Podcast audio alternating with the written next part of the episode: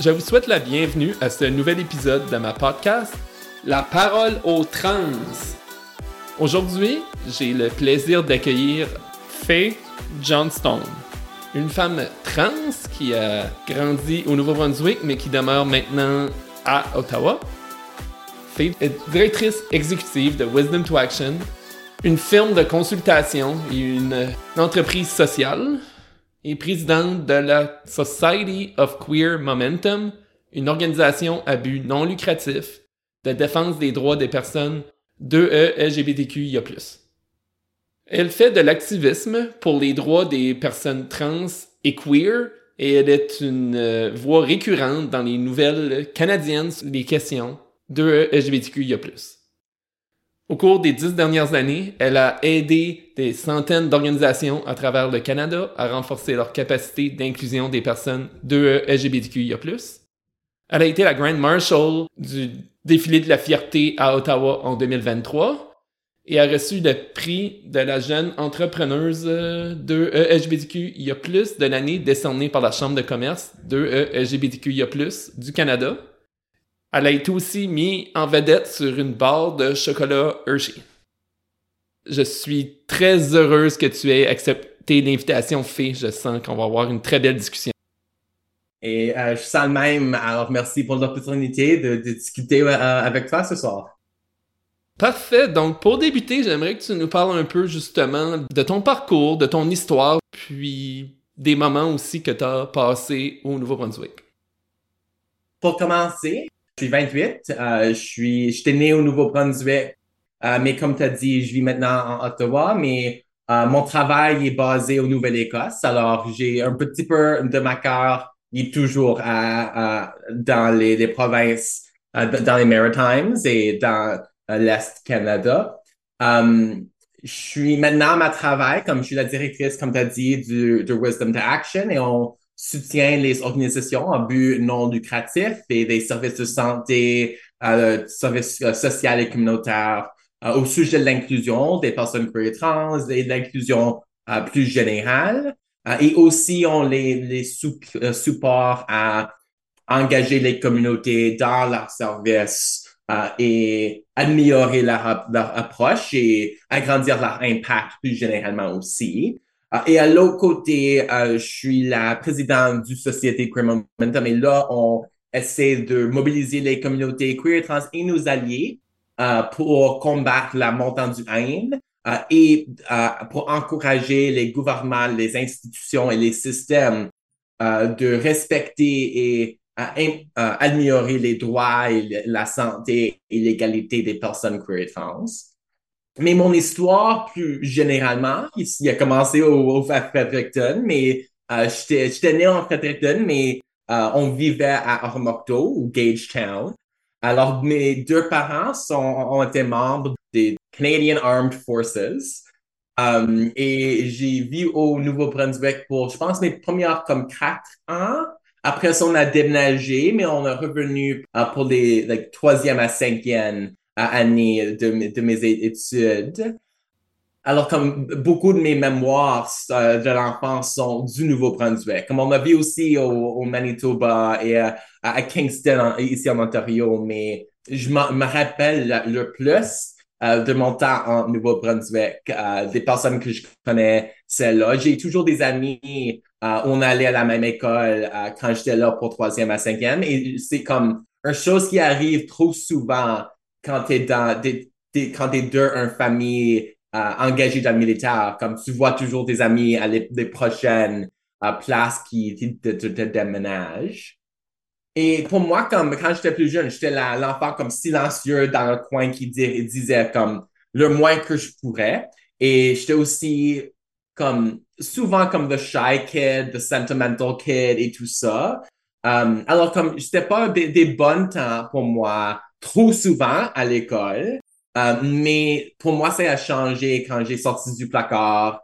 Euh, premièrement, comme euh, gay, en, comme quand j'étais 16 et après ça, comme trans quand j'étais 20, 20 ou 21 ans, je me rappelle, rappelle plus. et les deux fois là, c'était des, des changes complètes en qui j'étais dans ma, ma confidence, ma personnalité et aussi comme mes intérêts et ces expériences comme en, me rappelant de comment j'étais traité différent, même quand j'étais super jeune, euh, jusqu'au moment où on me traite différent maintenant parce que je suis trans. Euh, c'est ça qui euh, m'encourage ou qui ça, ça fuel, powers mon, mon rôle comme avocat pour les droits des personnes trans aujourd'hui. Parfait. Une des choses que tu te rappelles le plus du Nouveau-Brunswick quand tu étais plus jeune, c'était ton expérience au hockey.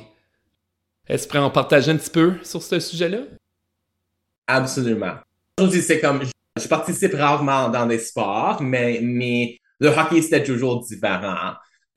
Du, comme, je pense que c'était comme le 4, 4 ans quand j'ai commencé à jouer et j'ai joué jusqu'au temps que, à l'université. Alors, pour moi, ça a commencé au Nouveau-Brunswick. Um, et je me rappelle de, comme c'était un, petit, c'est pas une petite province, mais il n'y a pas comme des millions, des millions de personnes qui habitent là. Euh, alors, on, on, avait besoin de s'amener à les autres villes uh, pour jouer au hockey avec des autres équipes. Uh, et alors, j'ai des, je me rappelle des, des temps, uh, et je me rappelle pas de comme quelle ville ou quelle partie de Nouveau-Brunswick, mais je sais qu'on a, on a allé tout partout. il y avait des, des matins un petit peu trop tôt euh, un petit peu trop souvent.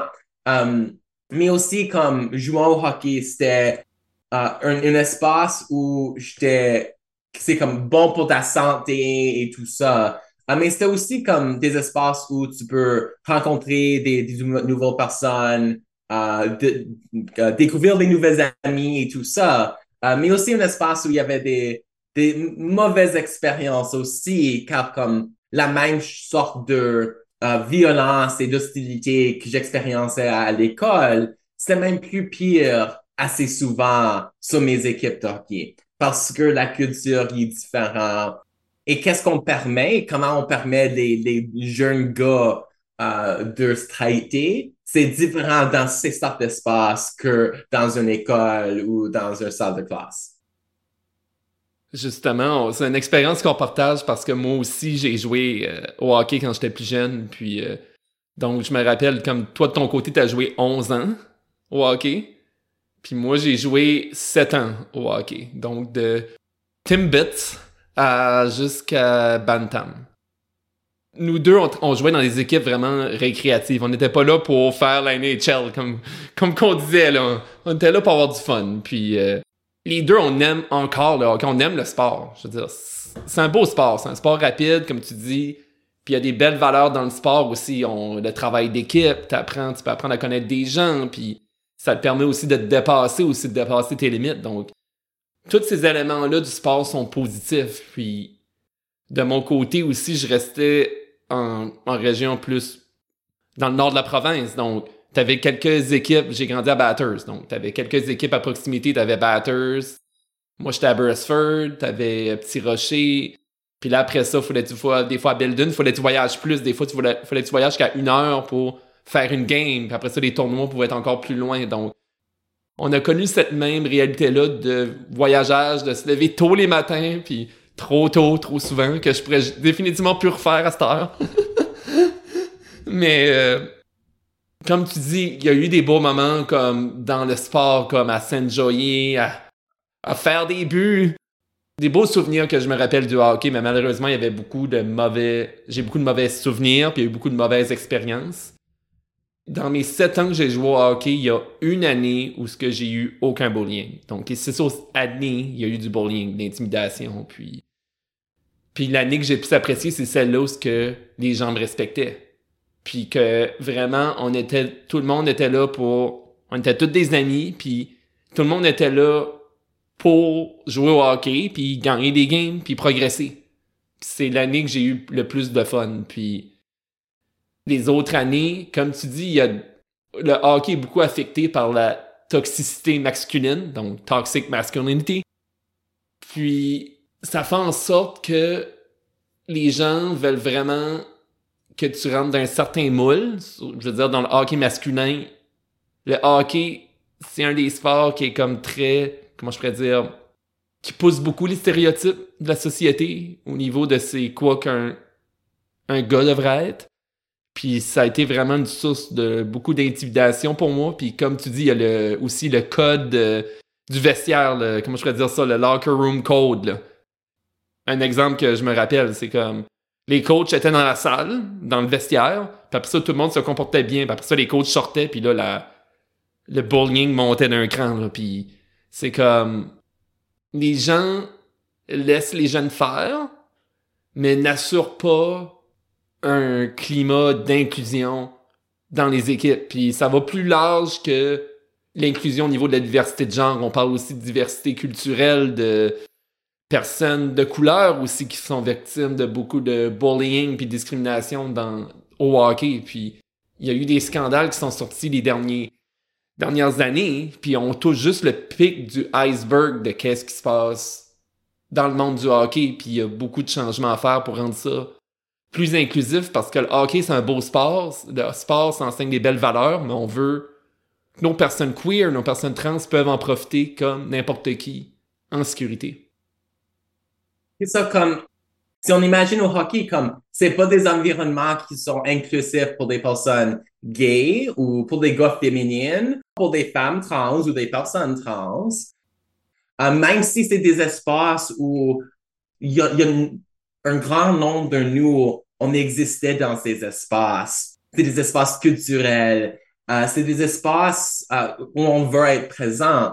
Euh, et c'est pas nous qui quittons ces espaces, c'est ces espaces qui nous forcent à sortir.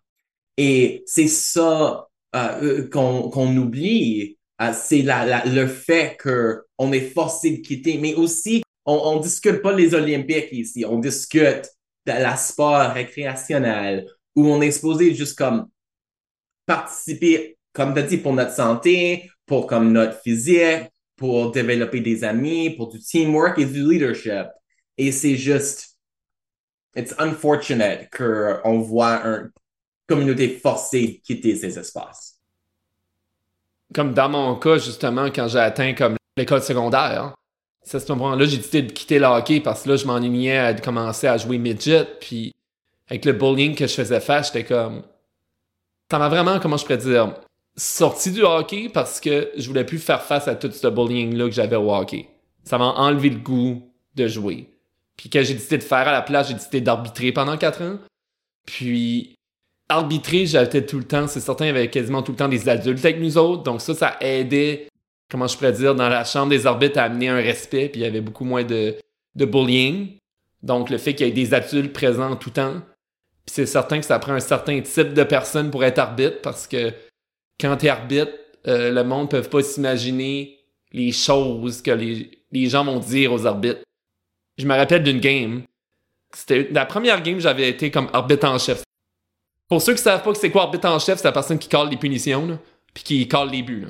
C'est ça, la personne qui a les stripes sur ses, euh, ses chandails. Puis il y a un coach qui me trouvait un peu trop sévère sur ma première game. Peut-être j'ai collé un petit peu trop de punitions. C'était une game. Je pense que c'était des atomes. OK? Puis des fois, c'est pas évident de savoir c'est quoi la différence entre quelqu'un qui fait un. qui fait trébucher quelqu'un ou quelqu'un qui tombe tout seul parce qu'il a perdu le ballon. Donc là, elle était rendu comme je pense c'était rendu comme 4 contre 3, je pense, ou quoi de même. Puis il y a littéralement un, un, un adulte qui m'a littéralement tombé dans la face. Puis m'a je me rappelle plus exactement des choses qu'il m'a dit, mais c'était très dégradant. Puis j'étais, à ce moment-là, j'avais comme 14 ans, j'avais, non, j'avais 16 ans au maximum, Quel jeune qui mérite de subir ça? Puis après ça, ça demande pourquoi il manque d'arbitre. Commençons donc à être plus respectueux, justement, dans les équipes de hockey, mais aussi envers tout le personnel autour aussi. Donc, euh, ça a été une expérience que j'ai eue quand j'arbitrais. De toute façon, je préférais être juge de ligne. Je préférais caler. Mon triple, c'était caler les, les offside, les hors-jeux, là. C'est ça que j'aimais faire. Être sur la, ligne bleue puis caler ça, là. Ça, c'était mon triple. C'est, ça a tout le temps été ça, là. Puis aussi, j'aimais bien caler les icing aussi, là. Les dégagements refusés, là. C'est tout le temps de quoi que j'aimais faire, donc. Après ça, une fois que j'ai commencé l'université, je, me, je voulais me concentrer dans les études. C'est pour ça que j'ai quitté l'arbitrage. Mais, comment je pourrais dire, je, je ferme pas la porte à y retourner aider comme arbitre ou même jouer au hockey dans un climat plus inclusif. Donc la porte n'est pas fermée, mais faut vraiment amener plus d'inclusion dans le sport en général. Et si on imagine comme euh, dans comme des grandes villes, on a des, des, équipes gays et des équipes trans. Comme ici, on a comme Ottawa Queer Hockey ou Pride Hockey ou quelque chose comme ça. Mais c'est pas une option dans la plupart des communautés. Euh, et si tu es un adulte, si tu pas comme dans la, la ligue récréationnelle pour les jeunes, euh, tes options sont déjà comme, tu pas trop d'options, mais si tu trans, comme ils appellent leur groupe, c'est comme un beer league où c'est tous des gars et c'est deux gars souvent comme plus masculins que le, gars comme the average dude. Um, et c'est pas des espaces où il y a, comme c'est pas un espace sauf et sécuritaire pour des personnes trans, alors on n'a pas d'option encore. L'autre point que j'ai amené, c'est justement souvent qu'on parle de femmes trans, les gens vont être comme Ah, ben là, c'est pas fair qu'ils compétitionnent dans les catégories féminines. C'est souvent l'argument qui revient. Puis dans 99% des cas, on parle de sport récréatif de 1, puis de 2, la science le démontre que les femmes trans n'ont pas d'avantage unfair. Donc, puis la science le prouve. Il y a eu le Centre canadien pour le sport, je pense, en 2022, qui ont fait une étude là-dessus, une très bonne étude, qui montre justement avec des chiffres qui. Parce que les avantages dans le sport viennent pas juste du niveau de testostérone, qui varie d'une personne à l'autre. Ils viennent de l'encadrement que tu as, du coaching, de l'équipement que tu as accès. Il y a beaucoup d'autres choses qui donnent des gros avantages que simplement la biologie si tu es un, jeune qui, avec des parents qui ont beaucoup d'argent, ils peuvent mettre dans des, des, classes spéciales. Euh, tu peux avoir comme un coach expert. Comme, donc, tout ça, c'est aussi du comme unfairness. Et si par coïncidence, tu es plus comme tall et petite, tu vas être mieux à certains sports que des autres. Alors, c'est pas comme, il y a une conversation au sujet de la fairness en sport, mais c'est utilisé maintenant pour attaquer les droits et la participation d'un petit nombre de femmes trans qui veulent juste jouer la sport. Puis même, qu'est-ce qu'on rajoute là-dessus aussi, c'est dans nos deux quand on était des personnes qui étaient, comme tu disais, des fois des, des petits tout pics, là, des fois qu'on dit, là. On était small puis skinny quand on jouait au hockey, ça. Je veux dire, il y a bien du monde qui était pas mal plus parti de nous autres, puis moi, je le sais des fois, si je me faisais comme j'avais une body check ou euh, de quoi. Euh, ça, ça, me brassait, là. Puis. Euh, ah oui, moi, je flyais des fois. Mais c'est comme, comme en, anglais, comme on a discuté, on a aussi comme, dans des petites villes, on a déjà des femmes cisgenres qui participent sur les équipes des gars. Et c'était jamais un problème. Il y était des, des athlètes comme super. Et comme, mais maintenant, c'est, il y a suddenly comme un, crise. Um, c'est juste comme c'est un, argument qui, it's a discussion we've already had. On, on devrait pas comme, c'est juste la haine avec des belles mots. Exact. Je me rappelle quand je jouais au hockey, dans plusieurs de mes années, il y avait des, des filles qui étaient dans les meilleures joueuses de mon équipe. Moi, j'avais, pendant la plupart de mes années, j'ai eu des équipes mixtes. Donc, il y avait quelques filles dans nos équipes. Des fois, il y en a eu jusqu'à trois. Je m'en rappelle plus. J'ai peut-être même eu une équipe avec quatre filles une année. Donc, euh, il y avait cette mixité-là. Les, filles avaient accès à des vestiaires à part pour se changer. Puis après ça, ils venaient nous rejoindre. Puis ça créait une belle inclusion de cette façon-là. Mais les filles arrivaient, toutes, arrivaient à se démarquer pareil dans les équipes de gars. Puis si on va à l'inverse des femmes trans dans les équipes féminines, on parle de sport récréatif, on parle de femmes.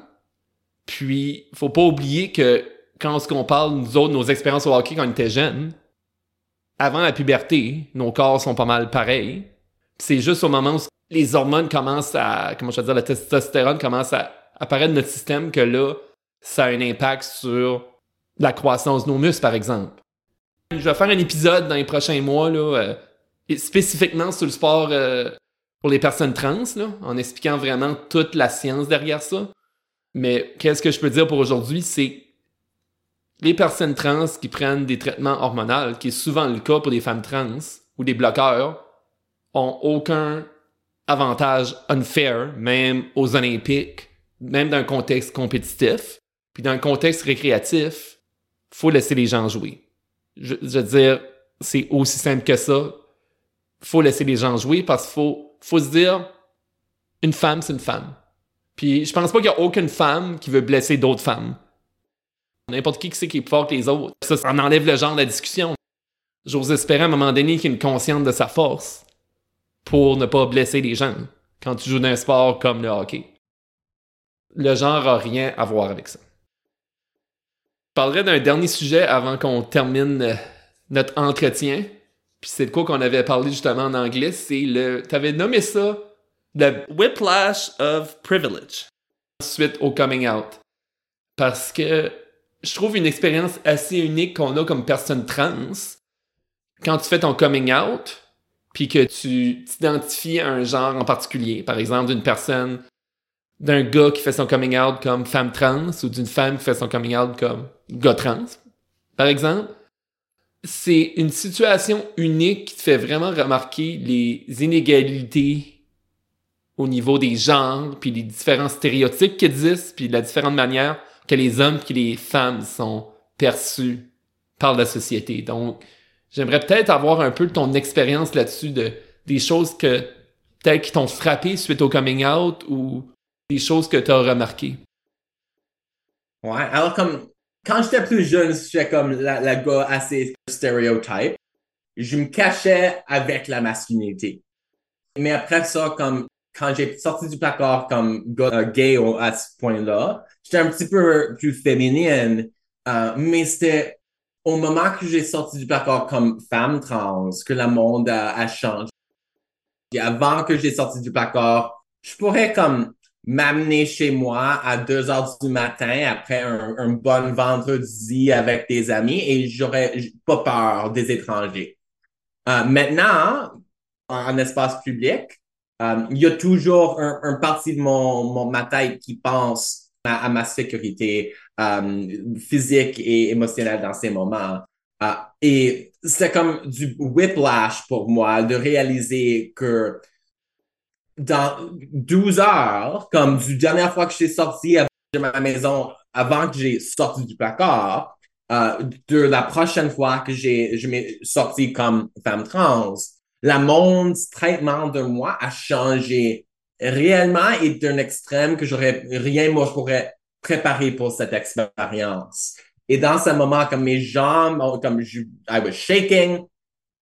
Um, alors je dirais comme on a une un perception des deux côtés euh, qui comme il n'y aurait jamais comme l'exact même expérience d'un côté et dans un côté ou l'autre côté et dans celui-là. Mais ça nous donne euh, une capacité de d'analyser et de comme voir réellement comment la misogynie, la le patriarchy et l'homophobie et transphobie fonctionnent et comment vite il va changer ton expérience si tu euh, brises les règles d'une bonne personne ou une bonne société.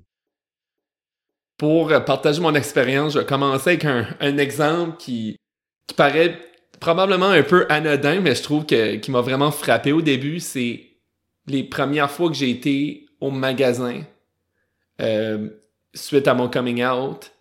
Je me rappelle comme j'allais au magasin puis je remarquais que les gens était plus gentil avec moi. Les façons que je le voyais, par exemple, les gens m'ouvraient la porte au magasin. Donc, euh, les hommes arrivaient, puis s'ils me voyaient en arrière d'eux, mais ils allaient m'ouvrir la porte. Quand j'allais au magasin aussi pour... Euh, puis j'achetais de quoi qui était vraiment pesant comme un, un meuble, mais les gens m'offraient de l'aide, ce qu'ils m'offraient pas avant. Même si j'avais la même force musculaire dans les bras, là. J'étais capable de lever les mêmes choses. Puis, Déjà là, ça, c'est des petits exemples anodins, mais qui montrent comment juste le fait que les gens me percevaient comme femme maintenant, ils me traitaient différemment.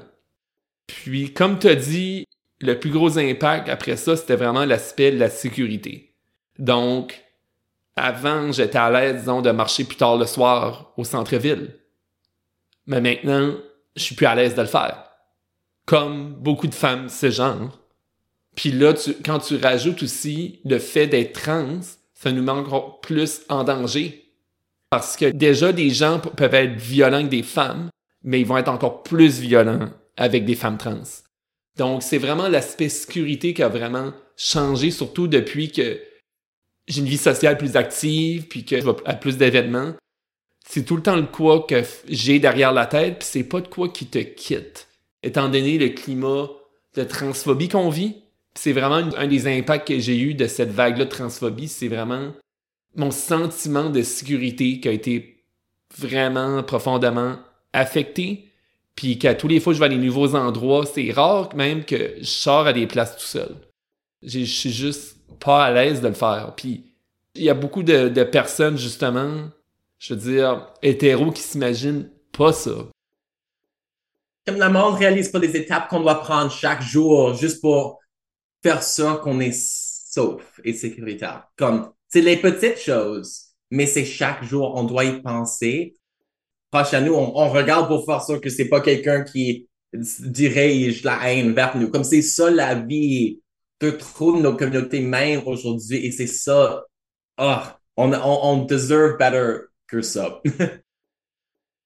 Puis, quand tu rajoutes là-dessus aussi les inégalités qu'on voit dans la société, on parlait en termes d'emploi les inégalités qu'on voit encore au niveau du salaire, au niveau des opportunités d'emploi. C'est une chose comme moi, par exemple, que je suis très heureuse où ce que je travaille, donc je me vois pas quitter mon emploi, là, donc s'il y a du monde à ma, à ma job qui écoute, là, inquiétez-vous pas. Mais c'est une des choses qui me fait peur aussi, si jamais, pour une raison X, je dois me trouver un emploi. Malgré toute l'expérience que j'ai et toutes les compétences que j'ai, me trouver un emploi comme femme trans est plus difficile que quand je me présentais comme homme hétéro. Puis, de voir la différence dans la perception de la société envers toi, comment ça change du jour au lendemain, comme si on allumerait une, lumière avec une switch on-off, c'est tellement euh, désolant. C'est pour ça que notre bataille est tellement importante, parce que c'est lié à ça, cette bataille d'égalité entre les genres aussi.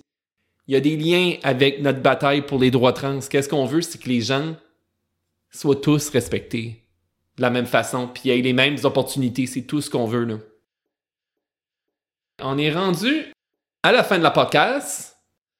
Donc, j'aimerais que tu nous partages justement de quelle façon les gens peuvent en apprendre plus sur toi et aussi les projets que tu entreprends, puis ton entreprise, puis aussi c'est quoi les meilleurs moyens de communiquer avec toi.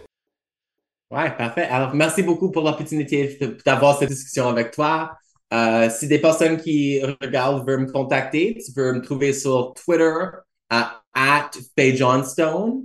Euh, tu peux aussi trouver notre site web euh, momentumcanada.net um, et sur Instagram c'est Fading Away.